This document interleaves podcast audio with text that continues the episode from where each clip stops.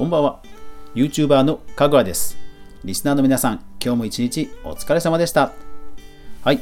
えーゴールデンウィークが、えー週末までね、えー続いていなかった人はようやく週末ということですね。明日から土曜日、日曜日です。はい。えーということで、えー5月7日に、えーフォートナイトに関するちょっとニュースがね、飛び込んできましたので、今日はその話題です。かぐわ飯。この番組は YouTuber であるかぐわが YouTube や音声メディア周りの話題やニュース動画制作の裏話をゆるりとお話しするラジオ番組です。全19アプリで好評配信中。お好みのアプリで購読フォロークリップ 購読フォロークリップ拡散応援ぜひぜひよろしくお願いします。はい。えーさて、どんなニュースを見つけたかというとですね、こちらですね。いやー、すごいですね。ライブドアニュース5月7日。なんと、米国人口超え、フォートナイトの登録数が3億5000万人を突破と。はい。いやー、すごいですね。とまあ、登録数なんで、あの、ほぼ使ってないアカウントとか、あとはまあ僕みたいに一人で複数ね、えー取っている人とか、多分そういうのも含めた上での累積で3億5000ということなので、まあまあ、あのユニークユーザーではね、えー重複しないユーザーではないんですけど、それでもまあ、米国のね、アメリカの人口よりも多いということで記事になってました。まあ、至るところでえ話題になっていまして、で、えーフォートナイトの公式ツイッターでも、えそのことをね、えお祝いムードでツイートしていました。いやー、すごいですね。うん。まあ、この間行われたあのイベント、ワンナイト、ワンタイムイベント、えーその効果もま大きいんでしょうね。えー記事の中でと扱ってる記事の中によりますと、えートラビス・スコットの奇抜なイベントに1230万人が集結と。ねすごいですよね。まあ、その中でこう新曲をなんか発表するというのも多分、ね、ものすごく大きかったんだと思うんですよね。やっぱりファンにしてみれば、え、そこでしか新曲聴けないの？となりますもんね。うん。まあ、それでもですよ。それでも、例えば、全くゲームをやったことない人が、パソコンとかアプリとかそういうのも含めて、ダウンロードして、インストールして、ユーザー登録してってなるわけですじゃないですか。いや、どんだけね、すごいんだって感じですよね。フォートナイトって結構あのダウンロードのギガ数とかもね、大きいので、そんな簡単じゃないと思うんですけど、まあそれでも、やっぱりファンにしてみれば聴きたい新曲ということだったんでしょうかね。うん、だからまあ、日本で言えば、星野源さんが巨大化、巨大化して新曲をそこで披露すると。で、どれぐらいじゃあ人が集まるのかと。ね、全くフォートナイトって何っていう知らないユーザーさんがインストールして、えーで、ユーザー登録までしてって考えるとどこまで行くのかってなるじゃないですか。ねえだからまあ、この効果がどのぐらいかはもちろん推し量れないんですけども、まあ少なからず影響してるのは当然間違いないわけでして、まあやっぱりそのフォートナイトの、えーゲームの世界観とこのトラビスさんの、音楽の世界観、まあファン層がね、ものすごく相性が良かったということなんでしょうね。うん。でですよ、そのトラビスさん、全然ね、僕日本人ですから全然知らないんですけど、えー Spotify で検索してみました。トラビス・スコットさん。すごいですよ。何がすごいかって、Spotify でフォロワー数4500万人ですよ。もう桁が違いますね。あの日本で言えば、ヒゲダンディズムさん。ヒゲダンさんが240万フォロワーですから、全くもう桁が違うんですね。いやー、英語系本当すごいですよね。うん。そうそうそうそう。まあ、僕はね、このイベント、まあ、おっさんなんで、いつも夜中のイベントはね、ダメだです。でもう寝ちゃう、起きれてない、起きれないんで寝ちゃうんですけど、まあ、すごかったんでしょうね。うん。いやー、星野源さんが巨大化するとこも見てみたいけど、まあまあ、3億5千万ですか。いやー、すごいなはい。というわけで、えー、後半はその3億5000万がどのぐらいすごいのかということを気になったので調べてみたという話です。で、えー、当然ですね、フォートナイトが出てきましたので、やっぱりこれを調べないわけにはいきませんよね。マインクラフト。はい。えっ、ー、と、インサイドゲームズという記事で、えっ、ー、と、2019年11月、だから半年前ですかね。半年前にこんな記事がありました。マインクラフト、世界合計アカウント数が4億8000万達成と。いやー、すごい。で、さらに続けて、えー、中国では3億アカウントにと。だから合計4億8000万ってことなんでしょうね。うん。いやー、すごいな。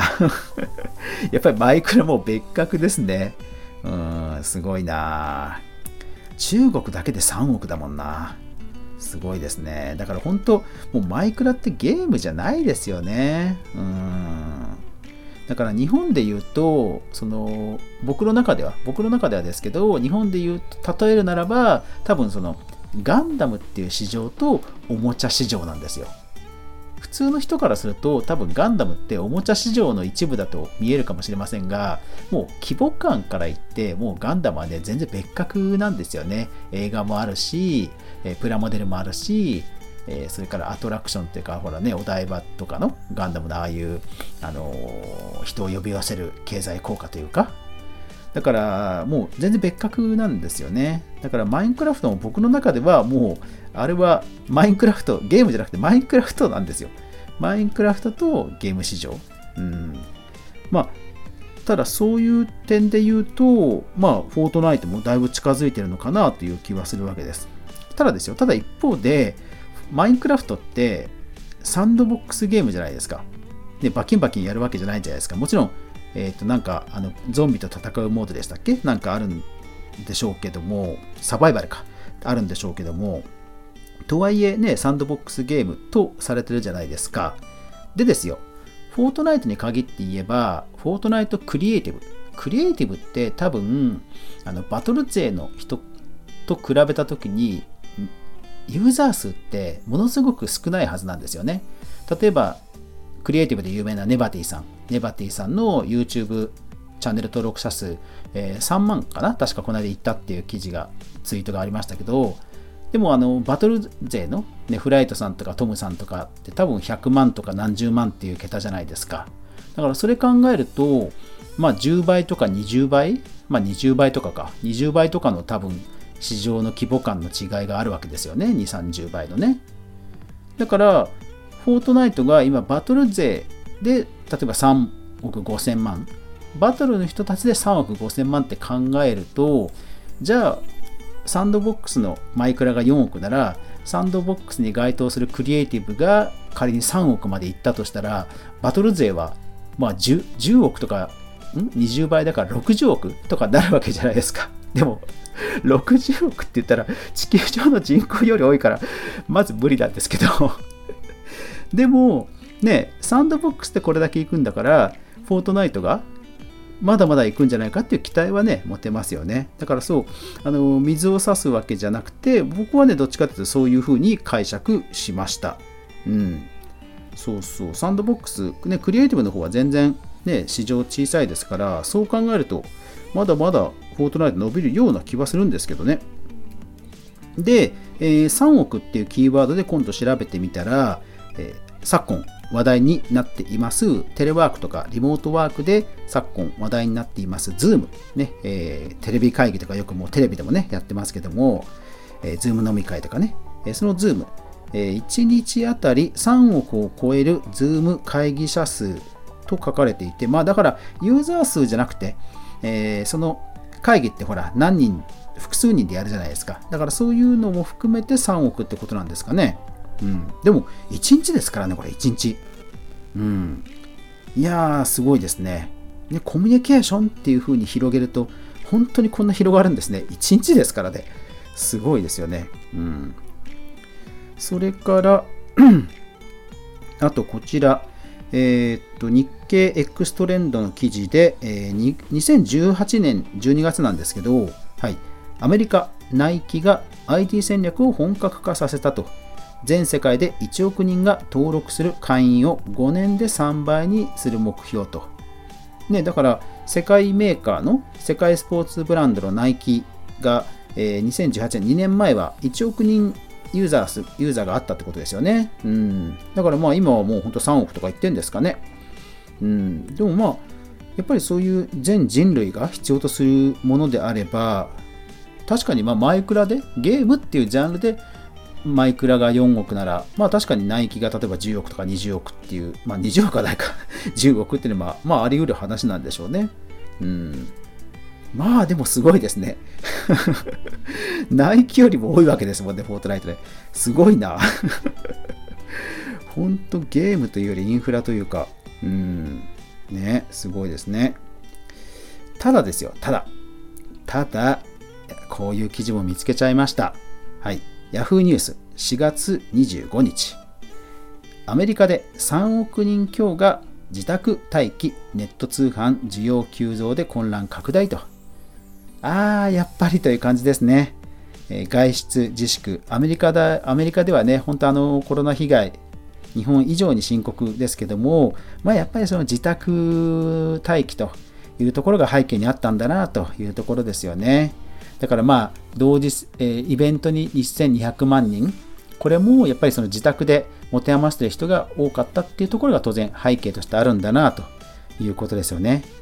だから逆に言えばですよ、逆に言えば、この自宅待機が解除されちゃえば、もうこの参加人数記録は多分破られることはないわけですよね。トラビスさん、ね、ラッキー、ラッキーって言い方失礼かもしれないですけど、ね、これは今後破られないだろうって感じですよね。いやー、エピックの開発陣の皆さんもね、あのサーバー接続にね、ほんとよく耐えたなって感じで頑張られましたよね。素晴らしい。うん。まあだからこういうね背景があったんだなというのを踏まえてもまあまあ3億5千万ね、えー、嬉しいニュースではありますよ。まあこれからもね、えー、どんどん楽しく遊んでフォートナイトを盛り上げていきましょう。はい。というわけでですね、実は、あのー、レコーダーの容量が超えてしまって あの同じことを2回撮ってるという撮り方なので、実は今日は、あのー、ラジオトーク以外の方は12分以上になっていて、ちょっと以前の余裕のある 喋り方になってるのがお気づきになられたんじゃないかなと思います。うーん、ラジオトーク本当ね、有料版っていから12分以上のプラン用意してほしいな。